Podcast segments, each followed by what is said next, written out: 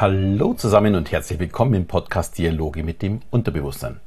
Der Podcast, in dem du erfährst, wie du funktionierst, um was du mit diesem Wissen zukünftig anfangen kannst.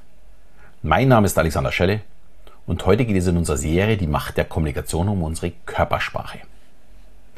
Ja, nach meinen Shows gibt es neben der Hypnose die zweite große Frage, wie liest man Körpersprache? Oder wie machen Sie das? Ich würde mal sagen, wir machen das alle. Natürlich nicht bewusst, sondern unbewusst. Wir sehen sehr leicht, wie es anderen geht. Personen mit erhobenen Kopf und stolz geschwellter Brust machen einen ganz anderen Eindruck als jemand mit hängenden Schultern. Man muss das nicht erklären, wir können das ganz einfach erkennen. Nehmen wir mal Barack Obama. Wenn er die Bühne betreten hat, war die Bühne voll, egal wie groß sie war. Er hat die ganze Bühne für sich eingenommen. Er fühlte sich offensichtlich so wohl, dass er dies auch ausgestrahlt hat. Wenn ich jetzt jemanden genau ja, jeden Schritt lernen lasse und auch die Körperhaltung und ja genau so die Bühne betritt, füllt diese Person dann auch die Bühne mit der eigenen Persönlichkeit? Ja, ich glaube mal, das ist eben klar. Die Antwort kann nur Nein bedeuten. Sofern die Person nicht das gleiche angenehme Empfinden spürt wie Obama. Bei ihm glaubte man, er ist im eigenen Wohnzimmer, wenn er das Mikro in die Hand nimmt und seine Gäste vielleicht auch noch direkt anspricht. Wir können diese gleichen Bewegungen, aber das trotzdem unterschiedliche Fühlen nicht wirklich erklären. Wir wissen aber, dass es vorhanden ist. Das bedeutet, wir können anscheinend Körpersprache lesen, ansonsten hätten wir dieses unterschiedliche Gefühl nicht. Und ich behaupte sogar, wir können das sehr gut. Und bemerken unbewusst auch Feinheiten. Wir können es nur nicht bewusst und daher sind auch unsere Reaktionen unbewusst. Genau genommen ist es ein Ablauf Reiz, Reaktion, Reiz, Reaktion, Reiz und so weiter, wie wir ja schon mehrfach hatten. Jetzt gibt es zwei Möglichkeiten, aus diesem ja, Wissen Profit zu schlagen. Zum einen bewusster beobachten, damit die Reaktion nicht nur unbewusst kommt, sondern bewusst erfolgen kann. Und das zweite finde ich am besten, die eigene Körpersprache dazu nutzen, um meinen Gesprächspartner bewusst zu leiten. Genau das ist es. Ich kann mit meiner Körpersprache andere beeinflussen.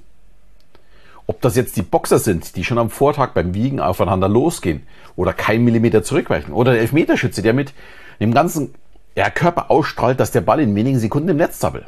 Da gibt es keine Zweifel. Und daher wird er auch erfolgreich sein. Der ganze Körper sagt, was Sache ist. Und das kann man auch trainieren. Ronaldo wurde zum Beispiel immer belächelt, wie er bei jedem Freistoß genau die gleichen Schritte zurückmachte und dann noch auf die Seite und der Ablauf immer zu 100% gleich war. Er ließ aber damit keinen Zweifel daran, dass der Schuss perfekt äh, kommen wird. Sein Körper hatte es jedem gesagt. Bei Golf ist das auch äh, ganz spannend. Wenn der Körper hier nur im geringsten zweifelt, geht der Ball überall hin, nur nicht dort, wo er wirklich landen soll. Und wenn du jetzt vielleicht kein Sportler bist, äh, da wirst du dich vielleicht fragen, was soll mir das helfen?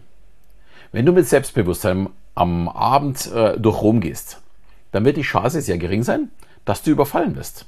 Auch Kriminelle können Körpersprache lesen und suchen sich natürlich die leichten Opfer aus. Nur ein Dummer geht dann so hohes Risiko ein, indem er jemanden überfällt, der vielleicht zurückschlagen könnte. Aber zurück mal ins Geschäftsleben. Ich bin Mitte der 90er Jahre Account Manager geworden.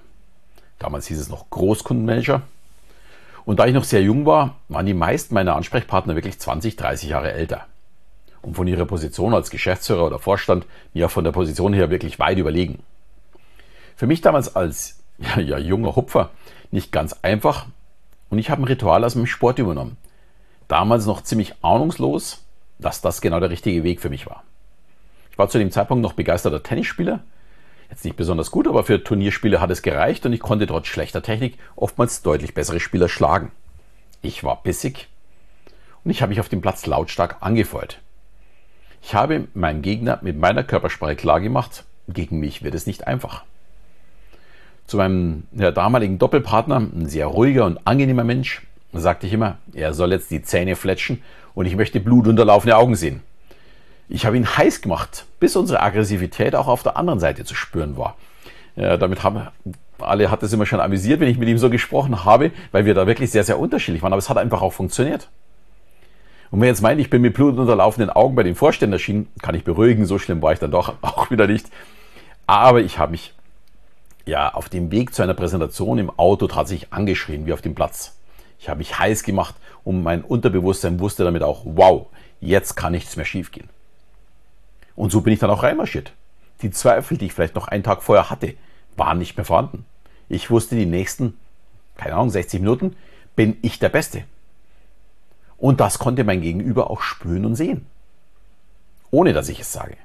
Wäre ich mit meinen Zweifeln in den Raum gekommen, hätten sie vermutlich die Angst schon gerochen. Und damit ist auch ja, nur noch bedingt Erfolg möglich.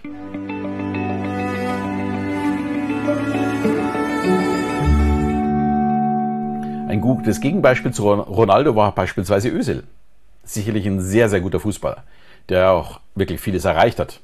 Ich würde sogar so weit gehen und behaupten, technisch steht er in Ronaldo in kaum etwas nach, vielleicht ist er sogar stärker. Aber wie marschiert er über den Platz oder ist über den Platz marschiert? Mit hängenden Schultern. Kann sich irgendjemand an ihm hochziehen? Fußball ist eine Mannschaftssportart. Die Leistung des Einzelnen ist zwar wichtig, aber gewinnen kann man nur als Mannschaft. Und das hat auch Ronaldo mit den Jahren verstanden. Er feuerte seine Kollegen an. Hat schon mal jemand Ösel gesehen, wie er jemanden anfeuert? Oder eben mit seiner Körpersprache den anderen in irgendeiner Weise Selbstbewusstsein gibt? Würde mich überraschen. Auch das ist im Geschäftsleben genauso abbildbar. Als Account Manager hatte ich zum Teil ja, vier, fünf weitere Kollegen mit bei den Kunden dabei, die für die technische Realisierung oder für die Abwicklung, für die Umsetzung verantwortlich waren. Und ich war dafür verantwortlich, ja, dass es bestmöglichst bei meinen Kunden draußen performt. Techniker haben logischerweise immer Zweifel und finden immer irgendetwas, was schiefgehen kann. Glaube ich, kennt jeder. Meine Aufgabe war es, mit meinem Selbstvertrauen diese Zweifel von der, vor der Türe zu lassen. Spürt der Kunde Zweifel, dann wird er gut überlegen, ob er kauft. Der Kunde muss überzeugt sein und das geht nur, wenn man selbst überzeugt ist und dies auch offensiv zeigt. Hier vielleicht schon wieder ein Ausflug in den Sport. Wer die Energie von Jürgen Klopp schon mal gesehen hat und wie sehr seine Jungs heiß macht, weiß, wovon ich spreche. Bei ihm ist der Ausdruck blutunterlaufene Augen und Zähnefletschen in meinen Augen noch sehr, sehr mild. Bei ihm meint man eher, er frisst die Gegner mit Haut und Haar. Dieses Extrem nutzt sich ja mit der Zeit auch ab. Man stellt sich darauf ein. Das komplett andere Extrem war Carlo Ancelotti bei, zu seiner Bayernzeit. Mein Vater meinte schon nach wenigen Monaten, wenn man sieht, wie er gelangweilt auf der Bank sitzend seinen Kaugummi kaut, dann kann das doch nichts werden. Also mein Vater hat nichts mit Psychologie zu tun, aber er hat sofort erkannt, dass hier jegliche Verbindung fehlt. Der Wechsel der, von der Emotion, von dem Heißmacher Guardiola vorher, auf diesen ruhigen Angelotti hat die Mannschaft wirklich eingeschläfert. Es hat nicht funktioniert. Lustigerweise hat genau dieser Angelotti gerade mit Real zuerst Guardiola mit Manchester und im Finale dann Klopp mit Liverpool geschlagen. Mit einer alten Mannschaft, die aber genau wusste, worauf es ankommt in wichtigen Spielen. Sie waren in beiden Spielen unterlegen, oder in drei Spielen, weil Manchester haben sie ja gleich zweimal spielen müssen, aber sie haben gekämpft und sich auf ihre eigenen Tugenden verlassen. Und dafür sind sie so erfahren, weil sie ja schon fünfmal diesen Champions League-Titel gewonnen haben. Und das überträgt sich natürlich auf die Mannschaft. Äh, ob sie dafür Angelotti benötigt haben, hm, das bezweifle ich so ein bisschen. Was lernen wir daraus? Die Interpretation nonverbaler Informationen macht uns keinerlei Mühe. Niemand sucht bewusst im Gesicht des anderen oder in seiner Körperhaltung nach Details, die dann analysiert und interpretiert werden. Nein, wir wissen bzw. fühlen es einfach und zwar schon nach ein paar Sekunden.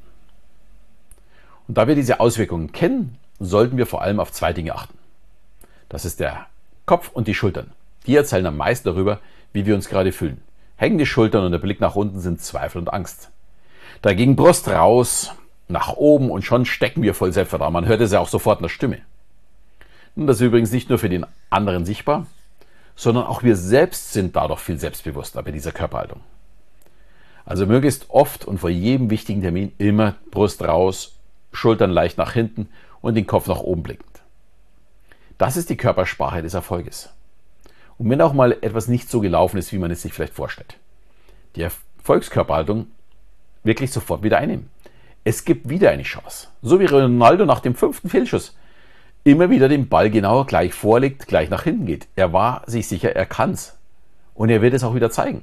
Und genauso müssen auch wir denken.